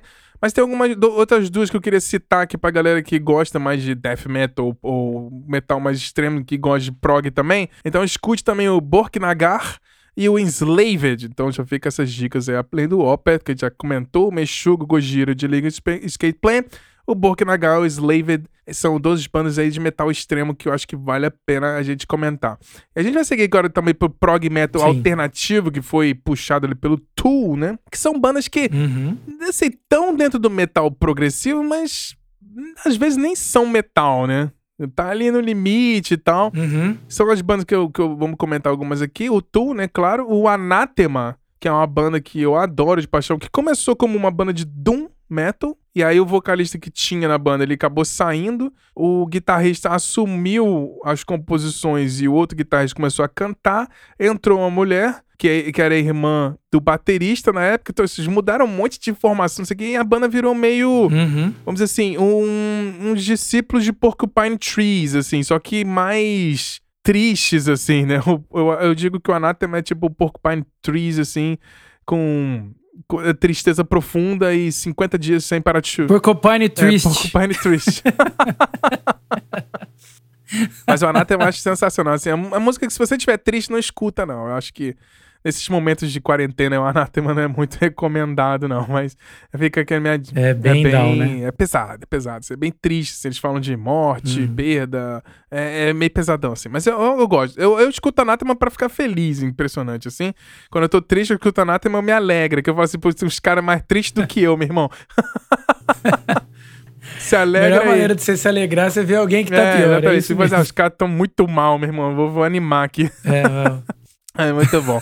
Tem outra banda que eu acho boas aqui de prog metal alternativa, assim, que é uma banda da Austrália, chama Carnival, que é muito boa. Outra banda que eu acho também muito boa de prog metal alternativa é o The Mars Volta, que é, é muito, muito boa. boa. Outra que eu sou fanboy total é o Corridian Cambria, que eu sempre falo bem aqui na, na, na nos episódios do Silêncio do Estúdio. Sempre. Que sempre. é uma banda super conceitual que eles fazem discos sobre uma história de dois personagens, o Corrid e a Cambria são aventuras espaciais e viagens do tempo e tudo, e os discos são conceituais em cima disso, assim.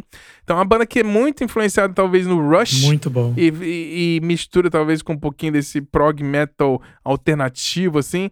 Mas é uma banda de bem acessível, vou dizer assim. Não é aqueles prog metal muito virtuoso, Sim. né? É bem fácil de, de digerir. Talvez o que te incomode aí seja a voz do vocalista, que ele canta meio assim, meio fuinha. Mas eu, eu acho bom.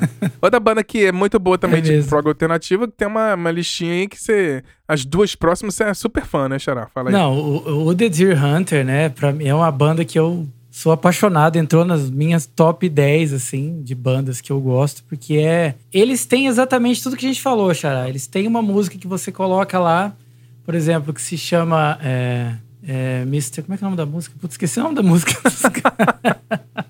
Procura aí, procura aí. É Mr. É Mr. Mr. Usher. Usher. Mr. Usher. É, é uma música que é um jazz, né?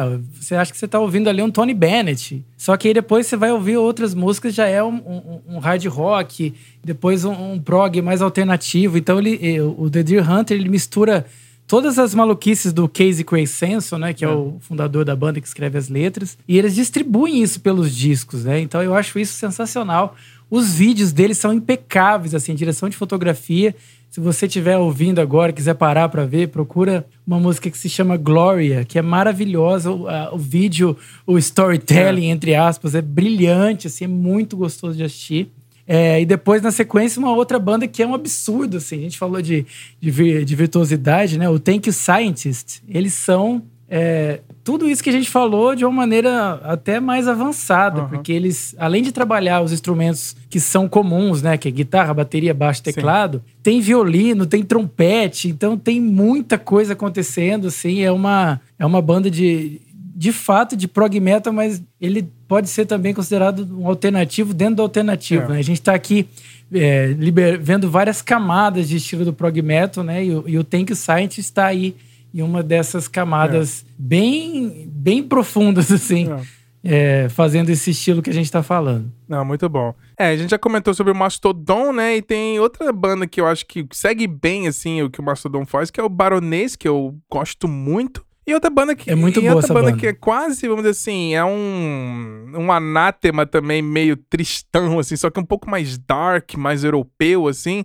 É o Catatônia da Suécia, que é uma banda que também é super atmosférica, assim, mas eu acho fenomenal. Catatônia eu acho foda. E eles estão pra lançar um disco novo aí que eu, é, com muito, muita ansiedade pra ouvir, que eles vão fazer. Eles lançaram dois singles e tá já sensacional, genial. Lembrando aí, você que tá ouvindo, a gente vai fazer uma playlist, então, se você ver na descrição do episódio, vai ter uma playlist com link de todas essas bandas que a gente, pelo menos uma música de todas essas bandas que a gente tá citando aqui pra você ouvir todas e aí decidir o que você acha mais legal e seguir ouvindo e descobrindo e conhecendo e ficando viciado igual a gente é. Ô, Xará, e, e provavelmente vai ser a playlist mais longa é. de toda a história.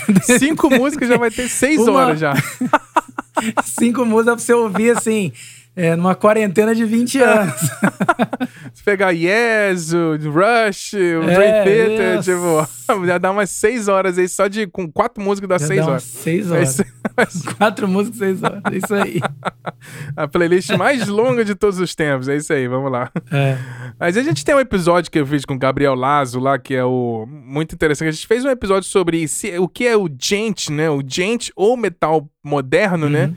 E a gente chegou à conclusão que, na verdade, o gente é só uma palavra, que, na verdade, tudo tá dentro do prog metal progressivo, moderno, né? São as bandas da molecada, vamos dizer assim, quando o Dream Theater já tava tocando, esses moleques estavam nascendo, né? Uhum. Então não pegaram nem a banda começando, né? E já, tipo, quando eles já estavam idade pra escutar Dream Theater, o Dream Theater já era uma banda de velho já, vamos dizer assim. Pois é. E são as bandas de metal progressivo moderno aí que a gente chama de gente, né? Vou citar algumas aqui que a gente fez um episódio especial, então se você quiser saber mais sobre esse, o, esse estilo, então escuta lá o, o, nosso episódio, né? E a gente tem que citar algumas bandas que é o Periphery, né? Que talvez pegou o que o Meshuga tava fazendo e misturou com o Dream Theater e aí virou Periphery. É, o, Monument, o Monuments, que é uma banda que também veio bem no comecinho desse, desse movimento. O Tesseract, que é uma banda da Inglaterra, que eu acho sensacional, que é um pouco mais space, banda mais atmosférica e tal. Bem legal. Tem uma banda americana chamada Erra, que é bem tradicional de gente. Se você quiser, tipo, clichêzão do gente, Erra é a banda para você. O Animals as Leaders, que é uma banda que tem o, to, o Tozi Abazin, que é um guitarrista sensacional. É uma banda que é um. Eles fazem um um gente instrumental. A gente nem citou como trio, ó. Esquecemos do trio Animals Leaders, que é uma banda, bandaça instrumental, hum. que é um pouco jazz, assim. E tem o Textures, que é uma banda da Holanda também, que foi uma das primeiras que começou esse movimento de misturar o que o Meshuga fazia e com metal mais moderno, assim. E aí eu te pergunto assim, Xará, qual é o futuro desse gênero? Tem uma banda aí que eu indiquei para você, que você tá viciado. Diz aí pra galera, se quiser entender o que, que tá vendo aí, o, o, o prog metal morreu ou não morreu? Olha, o prog metal não morreu. se, se, o rock não morreu, o prog metal menos ainda, né? É. E, bom, assim, sem medo de errar. Quando você me indicou essa, essa banda, eu tava lá trabalhando, eu coloquei pra ouvir, a gente tá falando do Lepros, é. né? A música começou, tá uma coisa meio tempestuosa, não tava botando muita fé. Falei, ah, beleza, isso aqui vai. A música começou assim, ela vai acabar mais ou menos como começou, né? Mas é, acontecem algumas coisas assim na construção da música que você fica de cara, é. sabe? O vocal muda de uma tonalidade para uma coisa absurda lá no alto. Você fala, meu Deus do céu, o que, que é isso? Eu parei e falei, não, deixa, pera, eu deixa eu ouvir esse disco desde o começo. Não, é, é, engraçado quando a gente tem essa, pelo menos eu tenho essa, essa reação. Às vezes eu coloco lá para tocar nos, nos shuffles, né, das descobertas, tal, que, que nos sugerem. E quando uma música realmente faz você meio que parar o que você tá fazendo para prestar atenção na música, que eu acho que isso é tão difícil hoje em é. dia, né? Eu, eu não volto só na música, eu vou no disco Sim. e escuto o disco inteiro. Sim. Eu falo, não, eu acho é. que Vamos ver na isso me fez cara, querer conhecer. Que a banda queria que você escutasse, é, é isso aí. Eu, o, o Lepros, eu acho que ele não é só o futuro, ele é uma realidade é. do gênero, é impressionante. É. Assim. E a gente não tá ganhando nada pra fazer propaganda dessa banda, não, viu? É, os caras é são, de coração mesmo. Os caras são bons mesmo, assim, é uma banda que é da Noruega também, né? Já comentou alguns ciclos máximo e tal. A banda é uma molecada relativamente jovem, assim, eles começaram em 2001, né? Então, assim, tem 19 anos já isso, mas são caras novos, né? Uhum. Se, se, você botar assim, a banda Sim. que começou em 2001, são os caras mais ou menos um pouco mais novos que a gente, né? Vamos revelar a idade aqui não, mas mas é os moleque deve ter nascido ali por 85, 86, coisa assim, né? Mas é, é, é eles já ouviram de já tudo, ouviram né, Chara? Eles ouviram tudo isso que a gente falou e mais as coisas que não são do estilo, né? Então, é. isso que é que torna é o que a gente falou, é desafiador, né? Porque quase tudo foi criado, mas eles estão é. aí mostrando que é possível fazer coisas novas, legais, sem ter que ficar abraçado nos é. dinossauros do estilo, né? É. E outra banda que eu acho que faz um metal quase tradicional, progressivo, assim, que, tá, que eu acho muito boa, é uma banda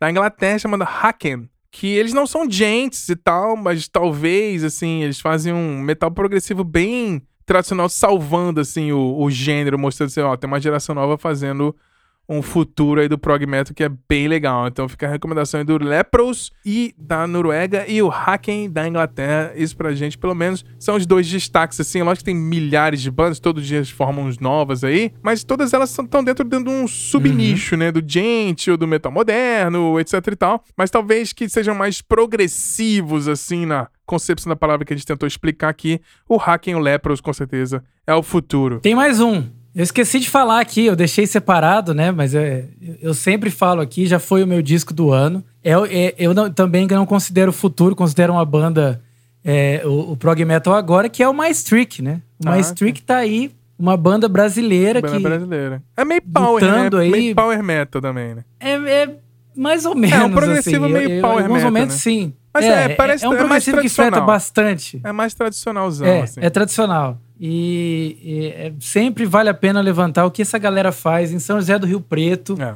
Né? Eles continuam lá, não saíram, não foram para São Paulo. Eles querem fazer o, a, a, cena ali no lugar que eles nasceram e, e a partir disso expandir, né? Uhum. Então é, eu indico muitos discos do Maestric, inclusive o, o, último disco, né? O Espécie della Vita Solari, que tem essa temática que a gente falou, né? De, de pegar a história, no caso ali, de, de uma viagem de trem.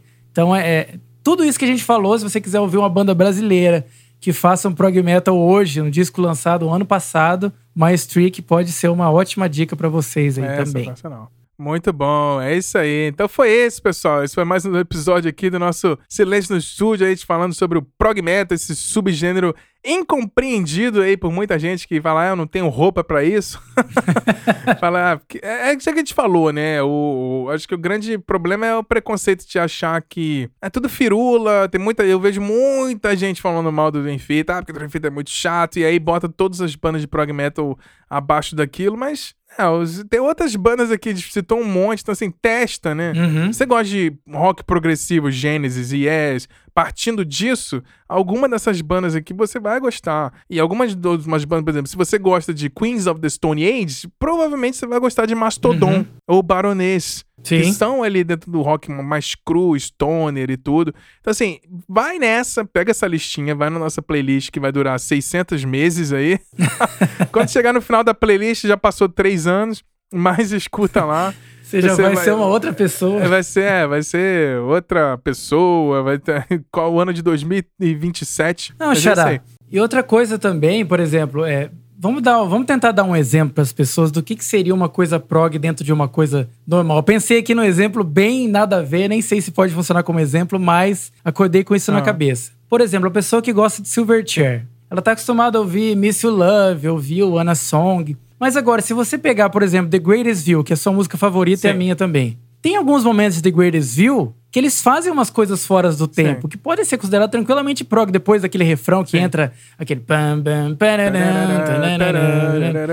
Sabe? E, e, tem partes que ele, ele, ele, ele sai do tempo. Sim. Isso é uma, é uma maneira progressiva dentro de uma banda de, de rock e pop, teoricamente. É, não feche os olhos para um estilo, né? Ah, Dua Lipa. Tem aquela música New Rules da Dua Lipa, né? Que ela tá cantando lá. E aí, na hora que quem vai entrar o refrão, tem uma virada de bateria num contratempo que é totalmente prog rock. Uhum. E então, assim, o, o, progressivo, ele existe. Ele existe para todo mundo usar. Ele existe. Algumas bandas usam mais elementos do progressivo e estão dentro desse nicho aí. Exatamente. Porque a gente tem que deixar aqui claro pra galera que tá ouvindo que é um, é um estilo de nicho. Não é para todo mundo, nem é todo mundo que vai gostar. Não é uma coisa acessível. É claro que algumas bandas, talvez o Mastodon, talvez o Corrida em Cambridge em alguns momentos, talvez o o, o Tool, ele é muito popular, né? Mas assim, na maioria das vezes aqui, todas essas bandas que a gente comentou aqui são nichadíssimas. Você pega o Dream Theater aqui, vamos dizer assim, é uma Sim. das maiores que tem, eles tocam em lugares pequenos. Não tocam em grandes arenas para 8 é. mil pessoas. Tocam para mil pessoas, 1.200 pessoas. É, pra, pra dar um exemplo, né, Charla, é. do Dream Theater no Brasil, por exemplo. Quando eu fui ver o show do Theater, isso foi em 2012, 2012. Ah. Eles, é, pra você ter uma noção do tamanho da banda, eles vieram pra cá eles tocaram no Card Car Hall. Só que eles não eram uma banda, vamos dizer assim, tão, tão grande para tocar dentro do Card Car Hall, uhum. mas também não eram tão enormes para tocar no estádio. Então eles tocaram no estacionamento Sim. do Card Car Hall, que cabia mais gente que dentro, uhum. mas também não dava para ser no, Era muito grande. numa arena, é, digamos é. assim, né? É, mas assim, as bandas são todas nichadas e tal, então se você vai explorar e quer explorar, você que já provavelmente tá ouvindo esse, esse, episódio, você já gosta de prog metal, mas se você é curioso e tá afim de testar, você vai nesses, nesse que a gente falou, ah, as bandas tradicionais, bandas de de power metal, bandas de death, as bandas de alternativo. Talvez as bandas de progressivo alternativa são as mais fáceis de, de, de se escutar, né? Tem as bandas mais gente e tem o futuro. Então, acho que o que importa é que a gente fez uma leitura grande, assim, pra, pra galera que de repente gosta de Dream Theater, gosta de uma banda aqui ou outra, pra expandir, né? uhum. né? Tem outras dicas aí para você ouvir outras bandas aí. A gente queria fazer esse episódio especial sobre o que é o prog metal. E tem outra coisa Diga também, Xará, outra coisa. hoje, tá, tá, hoje tá bom. Por exemplo, a gente tá falando de coisas nichadas, mas vamos dizer que se por acaso você. A gente tem que pensar que existem músicas pop. Ah no repertório dessas bandas. Por exemplo, se você quiser ouvir Dream Theater, você escuta Hollow Years. Aquela música era, eles fizeram para tocar na É, rádio. exatamente. E nunca tocou na rádio. E Mas tem você muito ouvir Hollow gosta, Reeds, né? é- que, ah, não é... Tem, tem muito funk. É, o, o, o Portnoy fala até a própria Another Day. Eles falam que Another Day foi uma música feita pra tocar na MTV que nunca tocou na MTV. Então, quer dizer, todas essas bandas, por mais, é, por mais alternativas que sejam, tem uma música ou outra que tem um potencial radiofônico. Sim. E aí entra aquela outra discussão, né? Talvez você conheça essa música, você não conhece a banda. É. Mas é uma música dessa banda que a gente tá falando, né? Sim, então, sim. o prog pode ser pop. É. Acho que esse também é um tema, né? O prog pode ser pop. É, pode ser. É, você pega algumas bandas, tipo, talvez. Ah, o próprio Pink Floyd é imenso, né? O Rush foi gigante. E são bandas que, em teoria, seriam nichadas, né? Mas a grande diferença, talvez, por exemplo, que o Rush fez, que o Rush não é metal, né? O metal ele já nicha uma galera, já elimina uma galera. Eu não gosto de metal, não escuto metal. É. O Rush, ele tem várias É. fases, né? Que a grande progressão do Rush que a gente fez no especial é você ver a evolução da banda até terminar. Quando terminou, lançou o último disco. Mas aí, o, o grande problema que o Rush enfrentou, enfrentou bem no começo, principalmente, que talvez muitas bandas a gente nem conheça, que devem ser excelentes, é que eles estão fazendo um som que eles acreditam, mas nunca conseguiram uma gravadora que aprovasse e lançasse, porque, ah, isso não vai vender nada. Então, talvez o prog metal seja o gênero mais difícil de você conseguir se lançar. Você se conseguir se manter. Muito difícil. Porque o power metal ou outros nichos dentro do próprio metal são coisas mais simples, mais diretas e, e é aquilo ali. O o próprio power Uhum. metal tem refrões super chiclete que gruda na cabeça Não, tudo. o, o prog metal é, é- é um hard rock com guitarra É, acelerada. com pedal Prog duplo. metal é, é praticamente o hard rock. Pedal duplo. Exatamente. Mas o prog É. metal, Double bass. o prog, o prog metal é assim, essa galera que tá experimentando coisas com jazz, com funk, com metal, música clássica numa mesma música só, Samba. samba. Em uma música, não é em várias músicas. Em uma música, faz É. isso tudo. Eles estão tentando fazer uma arte ali que às vezes não é, é muito incompreendida. É, Requer treinamento. Não dizer que, que ah, você merece ouvir ou não merece ouvir prog metal. Mas o prog metal demora você digerir, entender aquela coisa. O próprio Gojira, que é uma das bandas que eu mais gosto na vida hoje em dia, eu demorei muito tempo pra ouvir várias vezes pra pra entender, porque eu ouvia tanta gente falando que, cara, isso é maravilhoso, é perfeito, é maravilhoso, é perfeito. Eu falei, não, vou, vou insistir aqui. É igual quando você tá vendo uma, uma série e os dois, três primeiros capítulos são ruins, Uhum. mas a galera fala assim, não, vai que a segunda temporada é maravilhosa. Aí você insiste. É tipo o Westworld. É, Westworld, eu- Westworld, se você desistir do primeiro, você não consegue entender a, a série, É, sinceramente. Eu quase desisti. Mas eu sou fã, adoro, acho maravilhoso. Ah, Mas... sim, claro. Você, você participa da série, pô, como é, que você não vai ser Vamos lá, o Jeffrey Wright, né? Bernard. é, é muito bom. Mas é isso, acho que o progressivo ele requer um pouco mais de gestão, mais apreciação. São bandas que você tem que parar, prestar atenção. Eu vi igual rolou com você com o Lepros. Assim, caraca, deixa, para aí, para, para, Uhum. para, para, para, para, para, para, para. Sim. Deixa eu ouvir de novo aqui. Para, é é momento João Kleber É. da música. Para, pera, para, pera, para, eu quero para, ver o que tá para. acontecendo. Exatamente. Parou. Deixa eu ouvir aqui esse negócio direito pra entender o que, que tá rolando. Que aí sim você consegue apreciar o, o- a liberdade criativa que esses caras, essas, essas mulheres, essas bandas estão tendo, né? Eu acho que esse é o grande, grande Uhum. lance, é esse. É a liberdade criativa de fazer o que tiver na cabeça ali. É experimentar, é arte moderna. Sim. O progressivo é arte moderna. Vamos misturar as coisas aqui, não tem... Não vamos criar clichês ou regrinhas e tudo, etc e tal. Por exemplo, o Meshuggah é extremamente complexo. Não faz sentido nenhum. Se você parar ouvir o Meshuggah a primeira vez, fala assim, Uhum. cara, não tô entendendo nada. Mas quando você, en- Uhum. você entende o sentimento, o que, que eles estão tentando passar ali, aquela, aquele caos sonoro, aqueles tempos malucos. Quando você entra de cabeça e presta atenção, você fala assim, caralho, que porra é essa? Tipo, isso é muito É, arte. Você pode até não gostar porque o cara canta gutural, é lógico que é isso, mas eu acho que o mais importante que a gente sempre fala aqui no Silêncio Sujo é: existem dois tipos de música. A que você gosta e a que você não gosta. Não existe música ruim. Talvez, Exatamente. né? Talvez exista, mas É. assim, a gente não gosta de julgar, ah, isso é ruim. não, eu não gosto, ponto. Isso não é pra mim, né? É, não é pra mim, não tenho roupa pra isso. Tipo, a roupa com smoking, você vai de Havaiana. Exatamente. não, e outra coisa também, né, Xará? Diga lá. Não, é que a gente vive nessa sociedade que às vezes as coisas são muito muito lineares, né? A gente tá acostumado a 4x4, a gente tá acostumado a filme. Vamos, vamos levar para outra, pra outras artes, vamos dizer. A gente tá acostumado com um filme que tem um começo, meio fim, e não que comece pelo fim, depois dá uma volta. Aí você fala, uhum. puta que pariu, né? Nossa, aconteceu isso.